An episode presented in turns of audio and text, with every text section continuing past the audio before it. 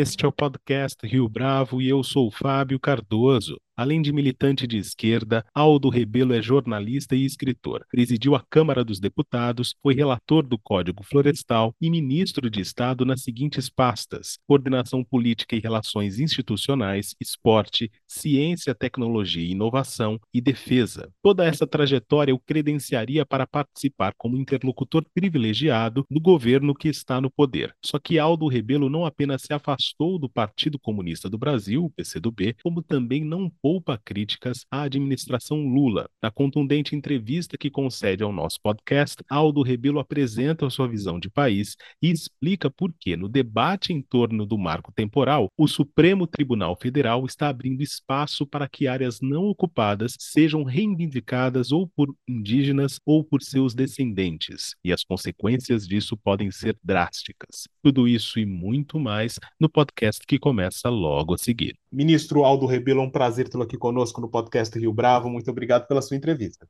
Muito obrigado, Fábio. Um abraço. Ministro, conta para a gente um pouco do Quinto Movimento, seu livro publicado, o último livro publicado em 2021. Do que se trata e como é que as suas ideias estão ali apresentadas? Fábio, o livro, na verdade, é a reunião das minhas experiências com as minhas convicções e com as minhas ideias sobre o Brasil. Eu divido a construção do Brasil, ou seja, a nossa história, em quatro grandes movimentos. O primeiro movimento é a construção da base física, do território, da nossa extensão continental, que vai de 1500 a 1750, que é o Tratado de Madrid entre Portugal e Espanha e que conformou aproximadamente as fronteiras que temos hoje. Essa é a formação da base física é o primeiro movimento. O segundo movimento é o da construção da nossa independência, que teve o seu ponto culminante em 1822, com o Dom Pedro, José Bonifácio, a princesa Leopoldina, mas que os episódios que levaram à nossa independência incluem a revolta de Vila Rica com Felipe dos Santos, a conjuração mineira com Tiradentes, a conjuração baiana, a revolta baiana, a revolta pernambucana de 1817. Esses movimentos conduziram à independência do Brasil. O terceiro movimento é a consolidação da independência e da unidade do nosso território. O Brasil esteve ameaçado de fragmentação, de ser dividido. No Rio Grande do Sul, foi proclamada uma república, foi nomeado um presidente, em Pernambuco também foi criado um país, a Confederação do Equador. Os pernambucanos reuniram 800 mil dólares em dinheiro, foram para os Estados Unidos, foram recebidos pelo chefe do Departamento de Estado, que nomeou um cônsul favorável aos rebeldes em Recife. Então você teve rebeliões muito violentas e o Brasil foi ameaçado de fragmentação. Mas foi consolidada a unidade do país e nós conhecemos então o quarto movimento, que é a formação da base material, econômica, social, a legislação social do governo Vargas, a construção da base industrial com a usina siderúrgica de Volta Redonda, a construção dessa moderna agricultura que nós temos, do Sistema Nacional de Energia, Paulo Afonso, Furnas, depois Itaipu. Esse é o quarto movimento. Aí o Brasil mergulha numa, numa desorientação, que é uma divisão do país artificial,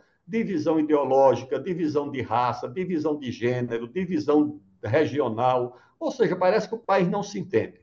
Parece que o Brasil está vocacionado a brigar esquerda com direita, tá certo? Homem com mulher, preto e branco, nordestino e sulista. E isso desorienta o país. Então, eu proponho o quinto movimento, que é a retomada da construção do Brasil com base em três grandes ideias: a retomada do desenvolvimento econômico, a retomada da redução das desigualdades e o esforço para prosseguirmos na construção da democracia, que é a capacidade dos brasileiros de conviverem mesmo quando têm ideias diferentes. Ministro, toda essa vivência e destacando essas passagens mais marcantes que eh, foram citadas na sua primeira resposta, elas mudaram as suas convicções de militante de esquerda lá no início como jornalista ou não? Não. As minhas convicções, que são basicamente três, me acompanham desde a minha infância e da minha juventude, que é um profundo respeito, uma admiração muito grande pelo Brasil, pela história do Brasil, pela construção do Brasil. Você pode dar esse o nome de nacionalismo, e é isso, é um nacionalismo telúrico das minhas origens, de família, da escola. Então, esse apreço pelo Brasil, esse nacionalismo que é uma marca da minha formação. O segundo é a luta pelos direitos sociais, pela redução das desigualdades num país profundamente desigual, num país marcado por abismos sociais que dão a alguns as oportunidades da escola de boa qualidade e a outros muitas vezes é negada a própria escola. Então, eu acho que esse é o outro vínculo que eu tenho com essa trajetória, é a luta pela redução das desigualdades. E o terceiro compromisso é a defesa da democracia. Por que a defesa da democracia? Porque eu fui criado durante o período do regime militar, onde não havia liberdade partidária, não havia liberdade de imprensa, não havia liberdade de organização para os estudantes, para os sindicatos. E isso me deu a convicção de que a democracia e a liberdade são coisas importantes, inclusive para a luta pela independência nacional e pela redução das desigualdades. Então, essas convicções permanecem comigo. O que houve, na minha opinião, foi que setores da, do, do chamado mundo ou campo progressista abandonaram essas ideias e passaram a valorizar uma agenda centrada mais nos direitos individuais do que nos direitos coletivos, centrados mais nas diferenças biológicas entre as pessoas, que são diferenças de gênero, de raça, que são diferenças e desigualdades que têm que ser combatidas, mas abandonaram a luta pela transformação social mais geral. Eu acho que esse é o fenômeno que me levou, inclusive, a me afastar do meu partido, no qual permaneci durante tanto tempo, para, inclusive, manter as minhas convicções que eu trago desde a juventude. E por que esse movimento, para fazer aqui um paralelo com o seu livro, das esquerdas ou do campo progressista, tem acontecido nos últimos anos de buscar uma agenda de debate de ideias mais combativa é, em relação a determinados assuntos e abandonando causas que antes eram mais tradicionais, como a de ascensão de classe ou mesmo para que houvesse menor desigualdade efetivamente? Eu creio que o fator determinante para essa mudança foi o fim da União Soviética. Com o fim da União Soviética, a transformação do mundo pelo socialismo ficou uma coisa muito distante, remota. E acho que esse fenômeno empurrou setores da esquerda para uma agenda mais dos direitos individuais, ou seja, já que eu não posso mudar o mundo, vou pelo menos mudar a minha vida. Ao invés de lutar por uma utopia que ficou distante, vamos lutar por uma que seja realizada a curto prazo, que são os direitos individuais. Se é difícil mudar o mundo, vamos, pelo menos, cobrar um preço pela nossa incorporação às leis do sistema. Ou seja, eu não quero mais lutar contra o capitalismo. O que eu quero é que o capitalismo reconheça os meus direitos, reconheça as minhas cotas, reconheça é, a minha participação. Eu quero uma parte disso. Eu não quero mudar mais isso. Eu acho que, no fundo, esse é o fenômeno que nós estamos testemunhando, ou seja, você abandona um projeto de transformação coletiva e abraça um projeto de mudanças para os indivíduos. Esse projeto, no entanto, é, criticado pelo ministro, não tem atraído mais os jovens e não tem mobilizado uma certa imaginação para esse campo progressista? Porque, na verdade, esse foi o projeto que restou com grande apoio político, financeiro. Esse é o projeto que é apoiado pelas corporações financeiras, pelas grandes corporações transnacionais. É o projeto que é apoiado pela mídia, principalmente pelas televisões, pelos jornais. Então, esse virou um, um projeto que recebe muito financiamento e, como ele também não ameaça o sistema, pelo contrário, é parte dele, ele recebe muito apoio institucional. É o que se vê por aí, ou seja, é um programa, na verdade, que nem tem fronteiras. O que você viu abandonado foi o projeto nacional, o interesse nacional. As identidades de gênero, de raça, de orientação sexual são identidades universais. Elas são encontradas aqui em Nova York, na África, na Ásia, em qualquer lugar, essa identidade é comum. A identidade nacional é que é exclusiva. Tá certo? Você, nascendo no Brasil, você é brasileiro. Você não é americano, nem francês, nem chinês e nem russo. A identidade nacional, ela tem uma natureza distinta e tem necessidades distintas das demais identidades que são biológicas. Por essa razão, interessa ao sistema internacional substituir essa identidade incômoda, essa identidade que projeta interesses muito específicos, que são os interesses nacionais, substituída por uma identidade que é uma identidade cosmopolita, internacional. É isso que também explica a força desses movimentos. Como é que essa visão cosmopolita internacional ajuda a entender o que tem acontecido em relação ao debate sobre o marco temporal? É parte da mesma agenda ou são belezas diferentes, ministro? Não, o marco temporal não é propriamente uma agenda identitária. Ela é uma agenda dos interesses internacionais sobre o Brasil. O que é o marco temporal? Como o que é o Sistema Nacional de Unidades de Conservação, adotados pelo Ministério do Meio Ambiente? É o propósito de imobilizar imensas áreas produtivas e economicamente promissoras do território nacional em áreas indígenas ou em unidades de conservação. Por quê? Porque a terra é um bem que a humanidade não fabrica mais, tá certo? No ano passado, o homem deve ter fabricado alguns bilhões de telefones celulares, algumas centenas de milhões de televisores, algumas dezenas de milhões de automóveis. Tudo o homem consegue fabricar, mas não consegue fabricar mais um hectare de terra nem mais uma mina de ouro, de diamante, de fósforo, de níquel, de zinco, de cobalto, de qualquer coisa. Essa fábrica, a natureza já fechou há muito tempo. Agora, o Brasil tem uma fronteira agrícola muito grande, uma fronteira mineral muito grande, aliás, a maior do mundo, que é na Amazônia, com tudo que você imaginar que possa existir de minério, tem na Amazônia. E acho que interessa congelar esses recursos naturais, porque eles são reserva de poder para o Brasil.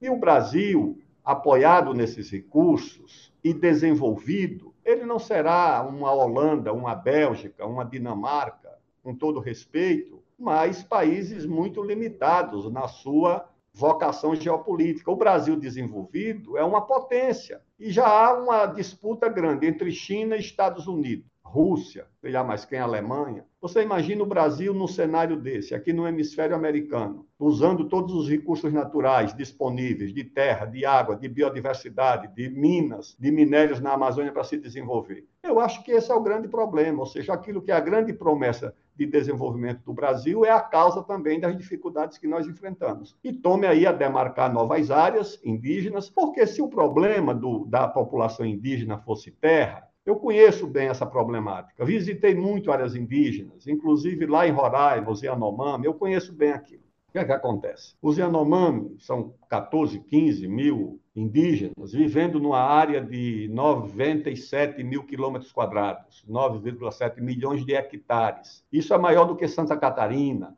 maior do que Portugal. E por que vivem numa situação de penúria, de subnutrição, de abandono? Porque se fosse a questão da terra, ela deveria ter assegurado para ele um momento de desenvolvimento, de progresso, não assegurou nada. As populações indígenas acumulam até hoje a maior taxa de mortalidade infantil, a maior taxa de analfabetismo, a maior taxa de doenças infecciosas, as menores taxas de saneamento básico, as menores taxas de água tratada, as menores taxas de luz elétrica, as menores taxas de infraestrutura. Ou seja, é disso que as populações indígenas precisam: de escola de boa qualidade, de água tratada, de luz elétrica, de infraestrutura, de saneamento básico, e ninguém discute isso. Ou seja, quer oferecer aos indígenas mais terra quando eles não estão reivindicando isso. Isso é reivindicação de ONGs ou da FUNAI, porque eu conheço, fabricando conflitos entre populações indígenas e não indígenas que já convivem há muito tempo, como aconteceu agora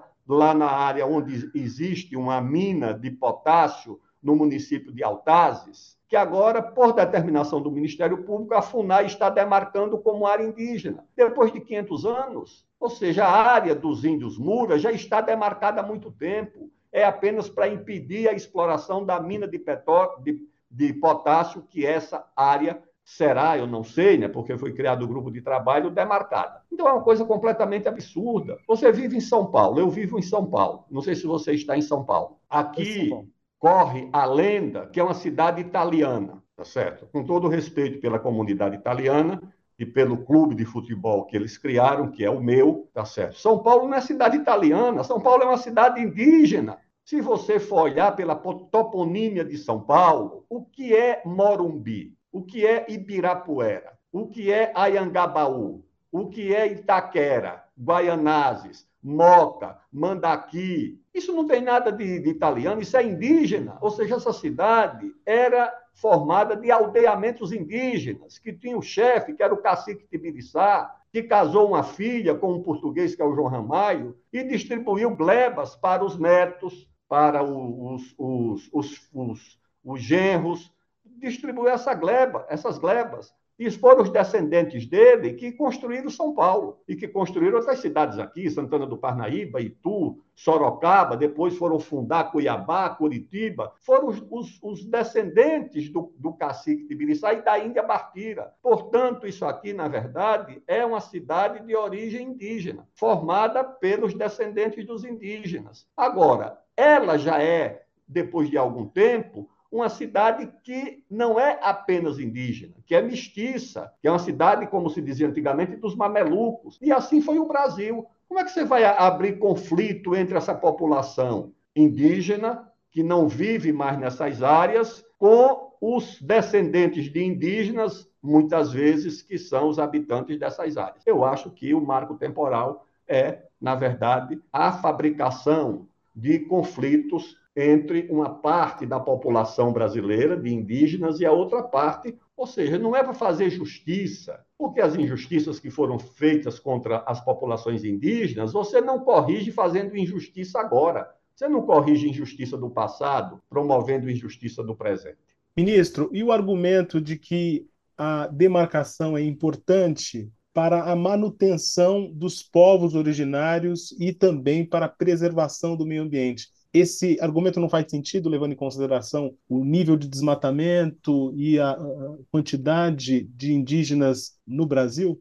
Não há por que se argumentar que a demarcação de áreas indígenas tem como objetivo prevenir o desmatamento. A luta contra o desmatamento já dispõe de regras e de leis muito duras no Brasil. Aliás, sem comparação com nenhuma em outro lugar do mundo. A demarcação de terras indígenas, como diz o artigo 231, que deverão ser demarcadas as terras efetivamente ocupadas. O verbo está no presente do indicativo. Essas áreas têm que ser demarcadas para garantir a sobrevivência material e espiritual, as tradições das populações indígenas. Mas não se trata disso. Não se trata de demarcação de áreas efetivamente ocupadas. O que o Supremo está fazendo é abrir espaço para áreas que não estejam ocupadas serem reivindicadas, para serem demarcadas, ou por indígenas ou por descendentes. O que vai acontecer, como já está acontecendo, que eu vi no caso do Maranhão, de Santa Catarina, é o conflito dentro de comunidades que têm parentescos com indígenas, porque uma parte reivindica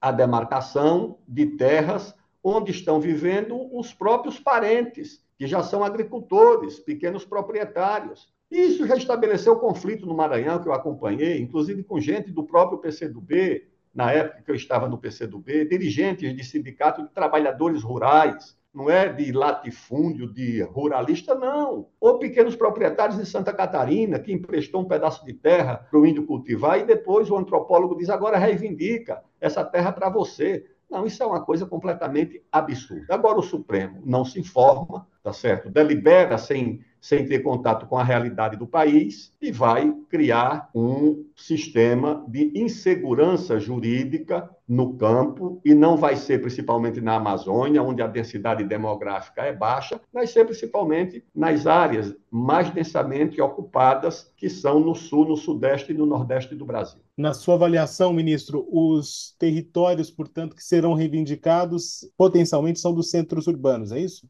não são nos centros urbanos. Eu acho que vão ser na área rural, principalmente entre pequenos proprietários, que é o caso de Santa Catarina, que vai acontecer no Maranhão, que vai acontecer no Nordeste, que vai acontecer no Rio Grande do Sul, que vai acontecer no Mato Grosso do Sul. Então você vai ver uma multiplicação de conflitos, isso tudo vai terminar em judicialização e vai criar para essas populações uma situação quase que desespero, né? porque sabe como as coisas funcionam no Brasil. Tem áreas lá no estado do Pará que nem foram demarcadas e já estão promovendo a extrusão dos moradores, ou seja, pessoas que estão nas áreas que ainda não foram demarcadas, mas que a FUNAI se propõe a demarcar, já estão sendo retiradas com seus bens das terras. Isso é uma coisa completamente absurda. Mas são legisladores, juízes, promotores que agem sem contato com a realidade,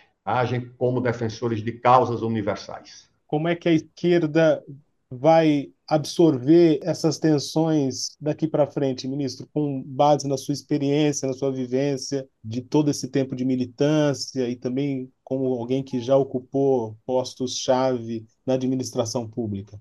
Olha, quando eu estava no PCdoB, eu podia defender as minhas posições. O relator do Código Florestal, quando estava no PCdoB. Eu fui relator das leis dos transgênicos, que foi uma lei proposta pelo governo do presidente Lula para autorizar a pesquisa, comercialização e fabricação de organismos geneticamente modificados, quando eu estava no PCdoB me opus à demarcação em área contínua da Raposa Serra do Sol quando era ministro do presidente Lula. Nesse tempo havia um grau de liberdade para você discordar e propor coisas diferentes. Eu não sei hoje como é que está, tá certo? Eu vejo um governo muito hostil à agricultura, muito hostil ao desenvolvimento da Amazônia, muito vinculada aos interesses internacionais, é isso que eu vejo, e eu não sei que, o que é que esse governo pretende com isso. Agora mesmo, no Dia da Amazônia, que foi comemorado em 5 de setembro, eu vi o governo propor uma série de medidas de demarcação de unidade de conservação, de ampliação de terras indígenas, e nenhuma medida para reduzir a mortalidade infantil entre os indígenas, nenhuma medida para aumentar a alfabetização entre os indígenas, nenhuma medida para aumentar o fornecimento de água tratada entre os indígenas. Ou seja, é só a agenda dos interesses internacionais, como se demarcar novas unidades de conservação e novas áreas indígenas fosse resolver o problema dos indígenas. Nenhuma medida para melhorar a vida dos indígenas, ou seja, é só a agenda das organizações não governamentais financiadas do exterior, da embaixada dos Estados Unidos, da embaixada da Noruega. Essa tem sido a agenda do governo brasileiro. Ministro Aldo Rebelo, foi um prazer tê-lo aqui conosco no podcast Rio Bravo. Muito obrigado pela sua entrevista. Obrigado, Fábio. Um abraço e até breve. E esta foi mais uma edição do podcast Rio Bravo. Ouça, comente e compartilhe. Gostou da experiência? Nós da Rio Bravo estamos aqui para lhe oferecer o conteúdo mais adequado para a sua melhor tomada de decisão. E no site www.riobravo.com.br você conhece mais a respeito da nossa história. No Twitter, o nosso perfil é @podcastriobravo.